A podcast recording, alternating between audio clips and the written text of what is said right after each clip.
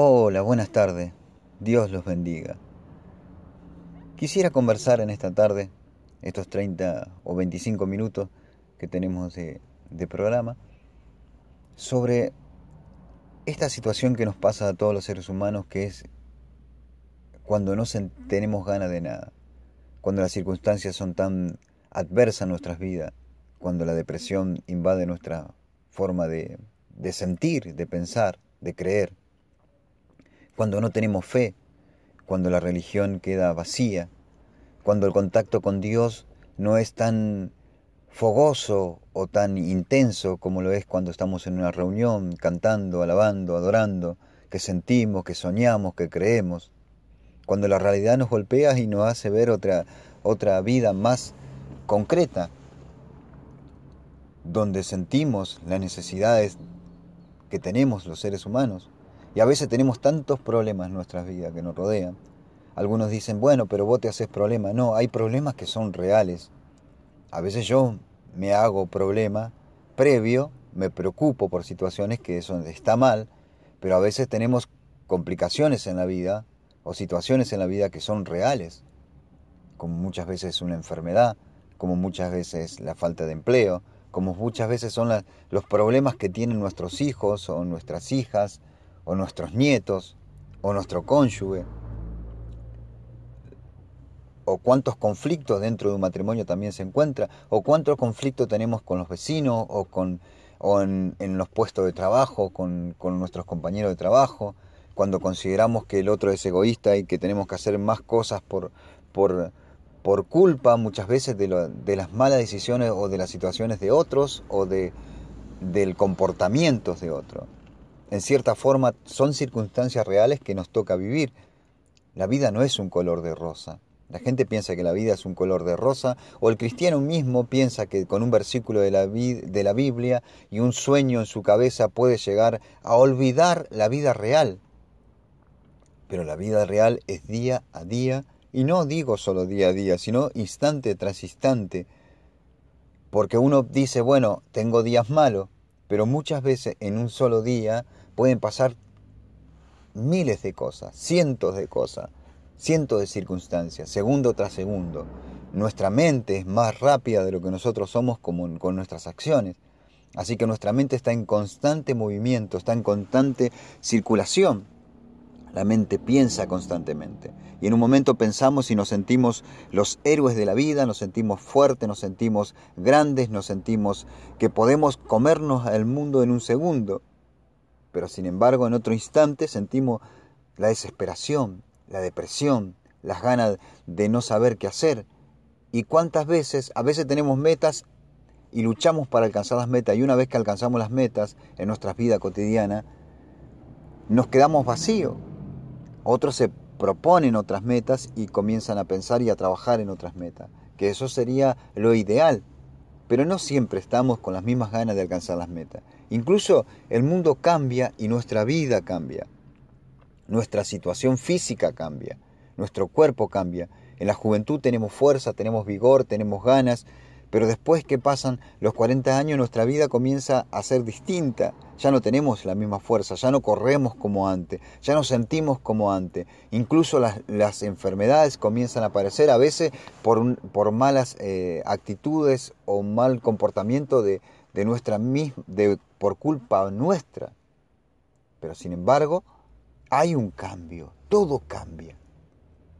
Cambia lo malo, cambia lo bueno, Cambia la historia, cambian nuestros hijos, los años pasan, el tiempo no se detiene.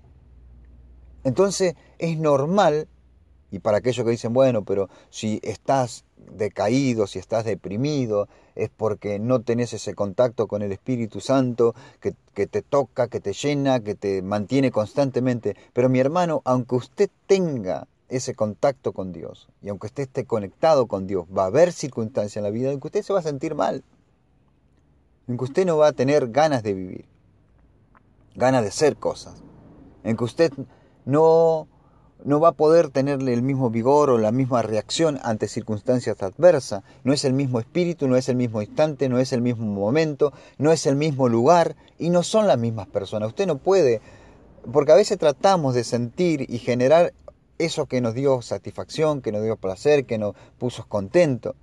Pero sin embargo, los momentos son distintos y las personas son distintas. Hay personas que ya no están.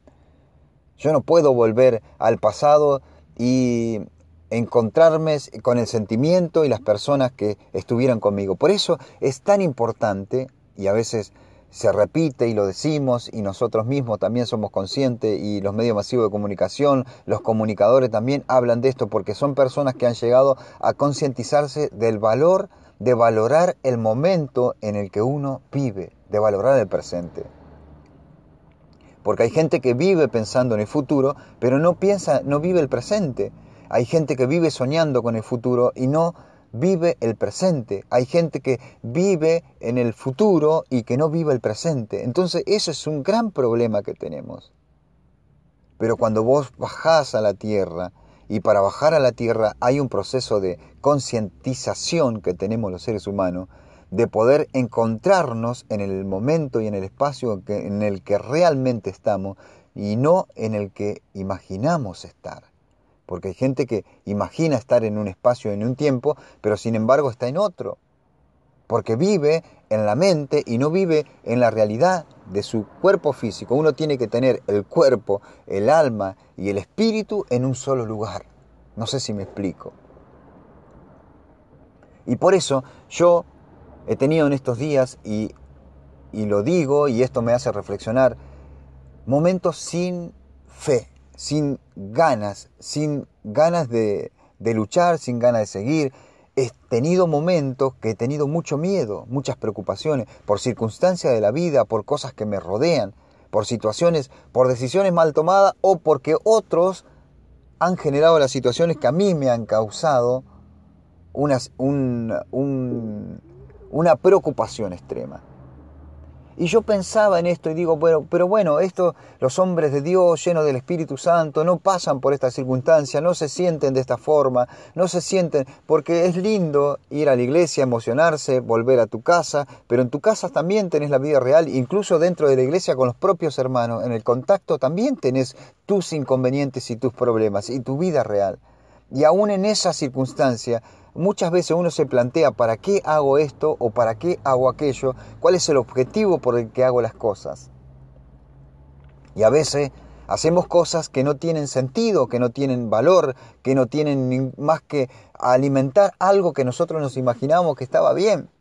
Realmente hacemos las cosas para Dios en cierta forma. Si hacemos las cosas para Dios, obviamente no vamos a sentir esa, esa desesperación o esa desvalorización que tenemos a la hora de hacer las cosas. Porque si hacemos algo para Dios, todo lo que hacemos para Dios queda, permanece en la eternidad, porque en realidad lo único que va a permanecer en la eternidad es lo que hacemos para Dios. Yo muchas veces estoy pensando en cosas que no tengo que pensar, yo muchas veces estoy preocupado por cosas que no tengo que estar preocupado, yo muchas veces tengo miedo de cosas que no han sucedido, pero que tengo miedo a que sucedan. ¿Me explico? Y me falta poner la confianza en Dios y me falta poner a través, aferrarme a lo que la Biblia dice y tener ese momento de fe. Y, también confieso que hay momentos donde tengo una fe extraordinaria, donde tengo una confianza grande, donde tengo el entusiasmo suficiente, donde siento la pasión extremadamente grande. Y parece ser un ser almático y usted me puede exhortar o, decir las cosas y, yo tendré que reconocer que tiene razón, que no podemos vivir en, el, en el ser atmático, almático, sino que tenemos que vivir en el ser espiritual. Pero no siempre lo hago. Y yo pensaba, digo, pero hay ejemplos en la Biblia de hombres que podemos identificarnos con ellos. Por ejemplo, el caso de Elías. Y yo digo, y parece redundante, y usted recordará, pero es importante recordarlo porque a veces nuestra mente se olvida, piensa y se llena de cosas constantes en la vida, que se olvida de la palabra de Dios o se olvida de las palabras, los pasajes de la palabra de Dios que nos alimenta nuestro espíritu. Y por ejemplo, en el caso de Elías, Elías era un hombre que oraba fervientemente a Dios. Y aparte de eso tenía la característica que era un hombre de fe. Y no solamente era un hombre de fe relatado, en el Antiguo Testamento, sino que también es un hombre de fe que es, reconocido en el Nuevo Testamento. Entonces hablamos de un hombre que ha sido analizado, analizado por otras personas, y su ejemplo de vida nos indican a nosotros que podemos pasar por circunstancias similares. Y Elías era un profeta ferviente, con mucha fe, no una fe común como la que conocemos ahora. Nosotros normalmente en el mundo que vivimos tenemos, no vemos ese tipo de fe, ese tipo de milagro que Elías hacía. Tenemos fe, pero no sé si tenemos ese grado de fe que el que tenía Elías. Elías era un hombre distinto, era un diferente. Elías era un hombre que uno puede encasillarlo en, una persona, eh, en, un, en un loco, si se podría decir. Porque él no tenía miedo, profetizaba, hablaba y enfrentó a, una, a uno de los reyes y, una de, de las reinas más malvadas de la historia de Israel, Acab y Jezabel, terribles, idólatras, impresionantemente, con un poder político muy grande, con un poder político muy, muy eh, casi incomparable. No ha habido tanta, tanto poder político como el que ha tenido Jezabel. Y no solamente eso, sino que era una mujer que ostentaba el poder y demostraba el poder y manipulaba a las personas. Y no solamente decía, sino que hacía. Así que Elías va a enfrentar a esta, a esta, a esta pareja real y va a enfrentar su gobierno solo. Y él reconocía que estaba solo. Intentemos meternos un poquito en la vida de Elías, en esa circunstancia de Elías, porque Elías era un hombre espiritual, de fe, comprometido, un hombre que tenía una vida sobrenatural, que conocía lo que era el poder de Dios, que se había manejado sobre la grandeza de Dios. Y era un hombre que, aparte de eso, tenía el poder de poder orar por la, y controlar hasta la propia naturaleza de acuerdo a lo que Dios le había dicho. No es poca cosa eso.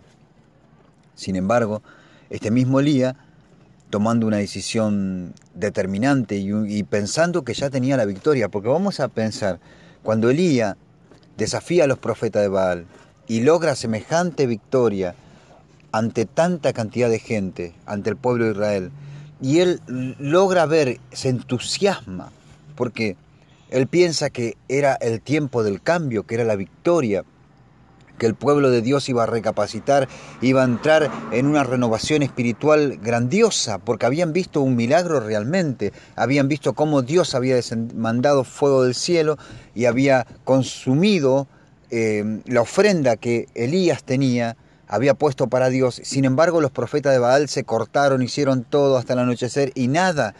Y los condenó a muerte porque el pueblo apoyó a Elías en esa situación y mató a 800 profetas de Baal. Imagínate, hablamos de otro tiempo, de otra época, hablamos de otro momento, hablamos de otra concepción del mundo, hablamos de un mundo que vivía de otra forma, porque hoy es imposible pensar en asesinar a una sola persona.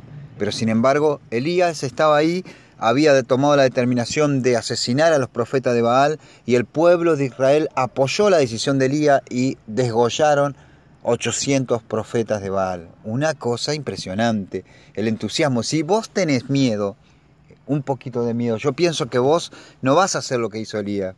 Si le tenés miedo al rey y a su mujer, no vas a hacer lo que hizo Elías. ¿Por qué? Vos estás confiando y sabés que Dios te va a ayudar. Sin embargo, Elías pensó que la victoria había venido, que era el momento del fin, y muchas veces una pequeña victoria no significa la gran victoria. Muchas veces nos confundimos y pensamos que ganamos una batalla contra la droga, por ejemplo, contra el vicio de la droga. Y nos ponemos contentos y nos entusiasmamos y pensamos que ya ganamos la batalla para toda la vida, pero no, es esa batalla la que ganaste, porque la guerra es diaria, es momento a momento.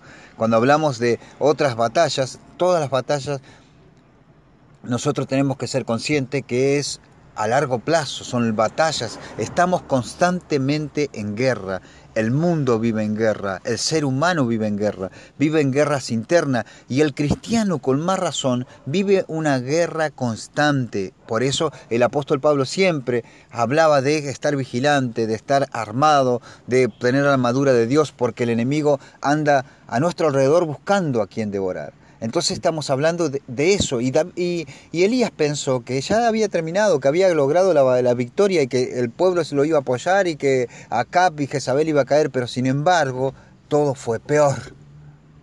Porque ahora Jezabel prometió con su propia vida asesinar al profeta y lo mandó a buscar.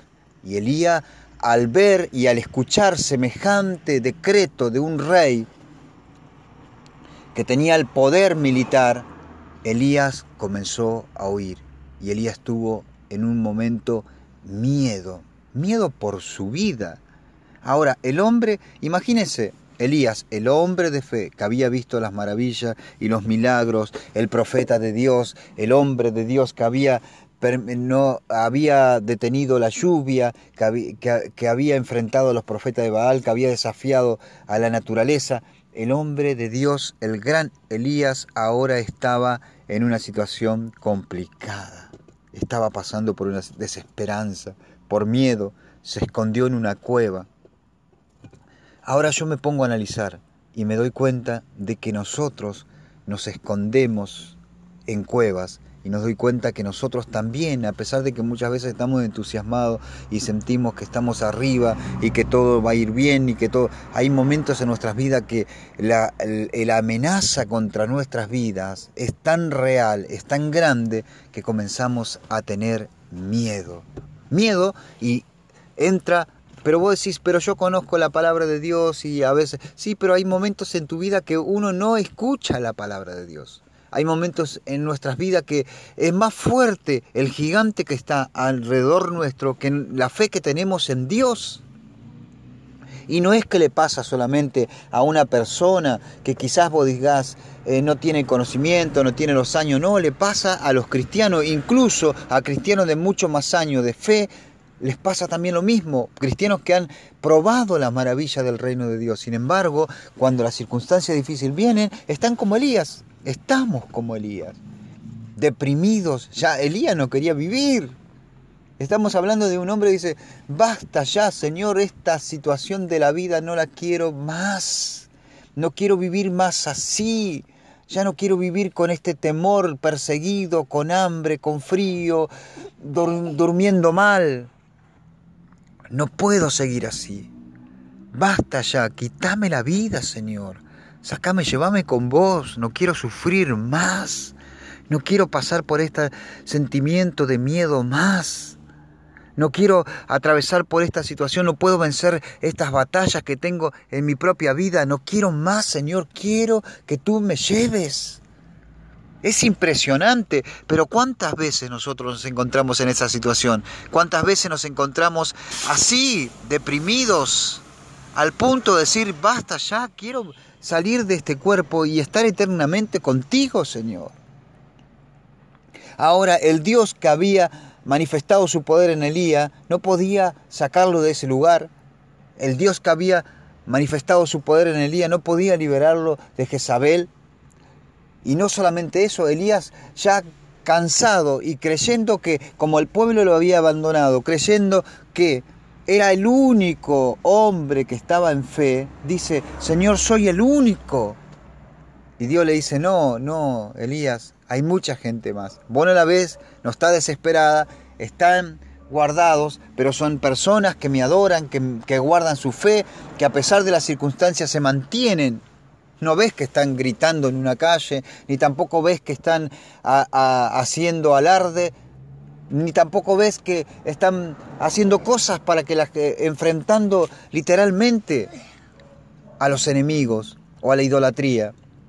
Sin embargo, yo que conozco los corazones de los hombres, sé que esa gente me es fiel, porque hay mucha gente que le es fiel a Dios a pesar de que nosotros no nos demos cuenta, porque hay mucha gente que tiene un contacto con Dios a pesar de que nosotros no nos demos cuenta.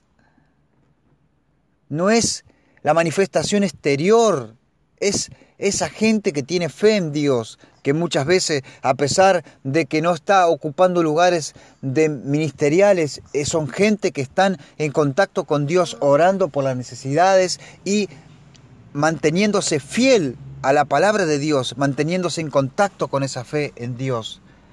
Elías estaba ahí, ahí a un punto, hasta que Dios pudo manifestarse, envió un ángel, le dio de comer, se despertó y y le mandó otras misiones.